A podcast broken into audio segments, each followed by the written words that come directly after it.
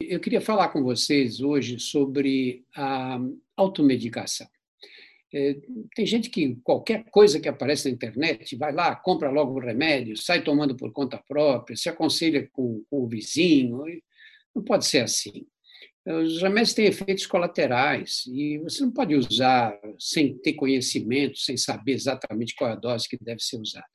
A droga que provocou assim maior é, procura foi a hidroxicloroquina. Especialmente quando Donald Trump falou "It's a great drug", ele falou da cabeça dele, não tinha noção dos estudos, de nada.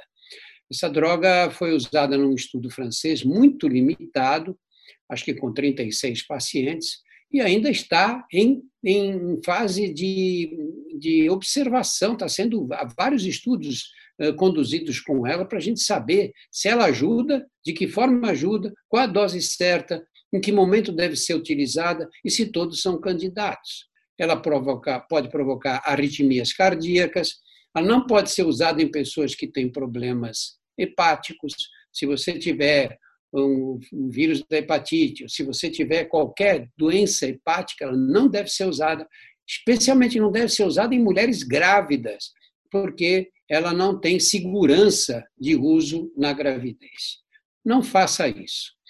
Se, se, se, se houver um, se os estudos mostrarem atividade importante na hidroxicloroquina, é tudo que a gente quer.